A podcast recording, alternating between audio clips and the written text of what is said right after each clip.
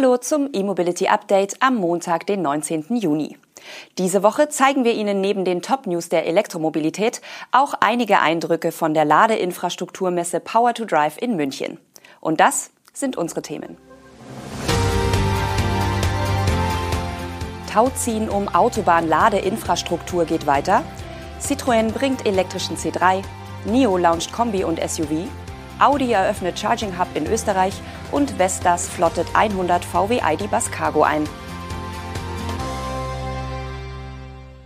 In dem von Tesla und Fastnet angestrengten Verfahren über die Erweiterung der bestehenden Konzessionsverträge der Autobahn GmbH und Tank und Rast auf das Schnellladen an deutschen Autobahnen gibt es auch weiterhin kein Urteil.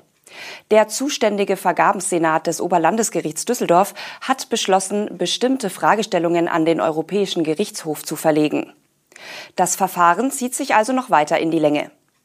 Tesla und Fastnet wollen bekanntlich nicht hinnehmen, dass das Quasi-Monopol von Tank und Rast und der Autobahn GmbH des Bundes an Autobahnraststätten auch auf das Schnellladen ausgedehnt wird.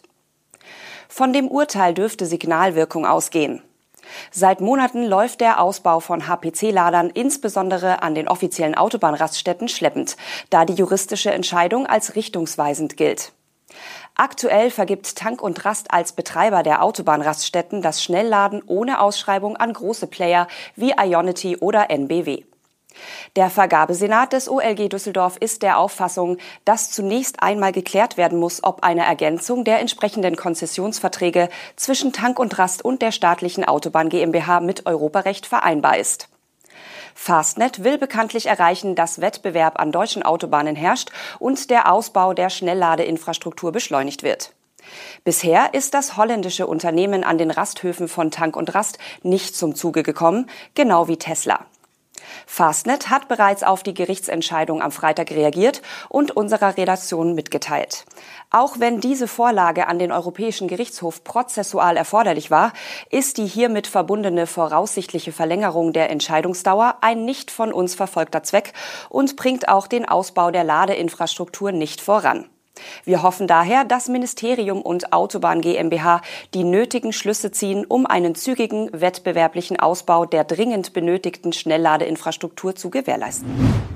Citroën will Anfang 2024 ein Elektromodell mit einem Basispreis von unter 25.000 Euro auf den europäischen Markt bringen.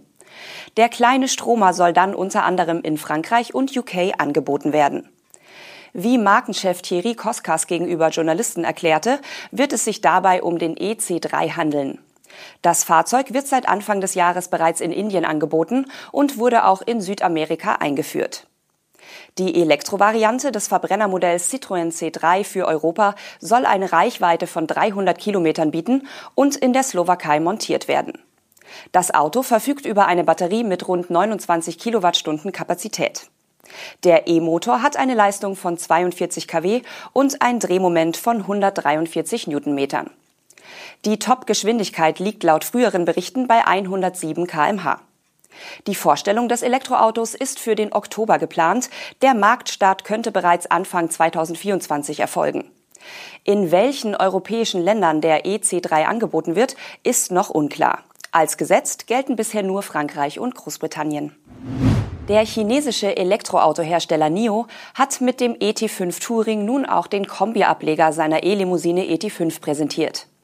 Der ET5 Touring wurde parallel in China und Europa vorgestellt. Hier bei uns kommt als zweiter Neuling das Mittelklasse-SUV NIO EL6 hinzu. Registrierungen für beide Modelle in Europa sind ab sofort möglich. Der offizielle Bestellstart wird am 1. August erfolgen. Die Auslieferungen sollen bereits im vierten Quartal 2023 beginnen. In Deutschland startet der ET5 Touring mit der 75 Kilowattstunden großen Batterie bei 59.500 Euro.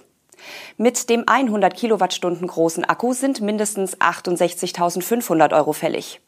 Wird die Batterie gemietet, sinkt der Basisanschaffungspreis um 12.000 bzw. 21.000 Euro. Der Touring ist 4,79 Meter lang und wiegt leer etwa 2,2 Tonnen. Die Beschleunigung von 0 auf 100 kmh gelingt dem Touring in 4,0 Sekunden. Die WLTP-Reichweite soll 560 Kilometer betragen.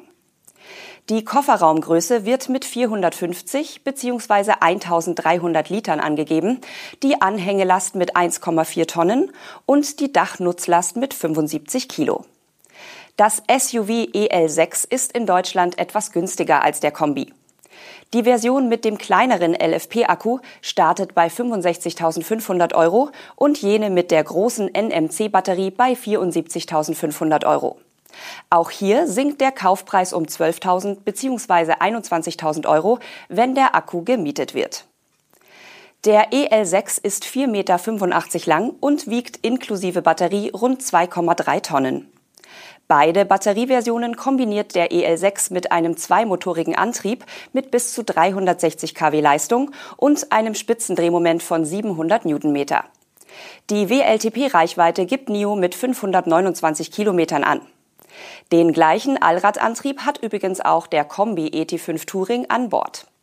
Beide Modelle starten in Europa neben Deutschland auch in den Niederlanden, Schweden, Dänemark und Norwegen. Mit dem Launch der beiden Newcomer steigt die Anzahl der in Deutschland verfügbaren NIO-Modelle auf fünf.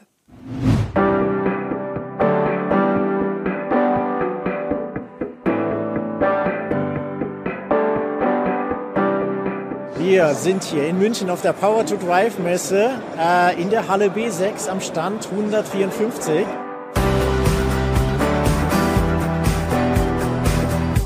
Angefangen von einem legendären Cappuccino bis hin zu unserem jüngsten Produkt-Highlight, dem Charge Post. Ja, den haben wir erst vor wenigen Monaten gelauncht. Bis hin zu äh, Charge Box, unser Generation 1 Produkt mit Batteriespeicher für schnelles Laden überall.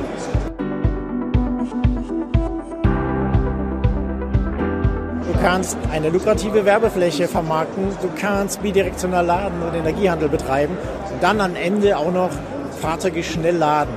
Die Investoren sichern ihr Invest über 10, 15, 20 Jahre im Bereich der kritischen Infrastruktur.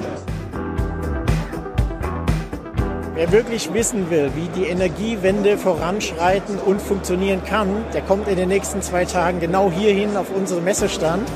Und dann erklären wir oder eben auch die Kolleginnen und Kollegen, ähm, wie wir gemeinsam das anpacken.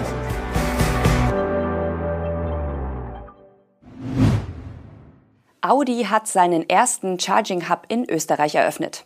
Er steht in Salzburg und ist der vierte eigene Schnellladestandort der Volkswagen-Marke nach Nürnberg, Zürich und Berlin.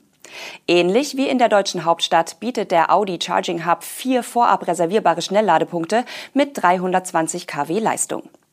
Um den Netzanschluss zu entlasten, verfügt der Ladepark über einen stationären Batteriespeicher.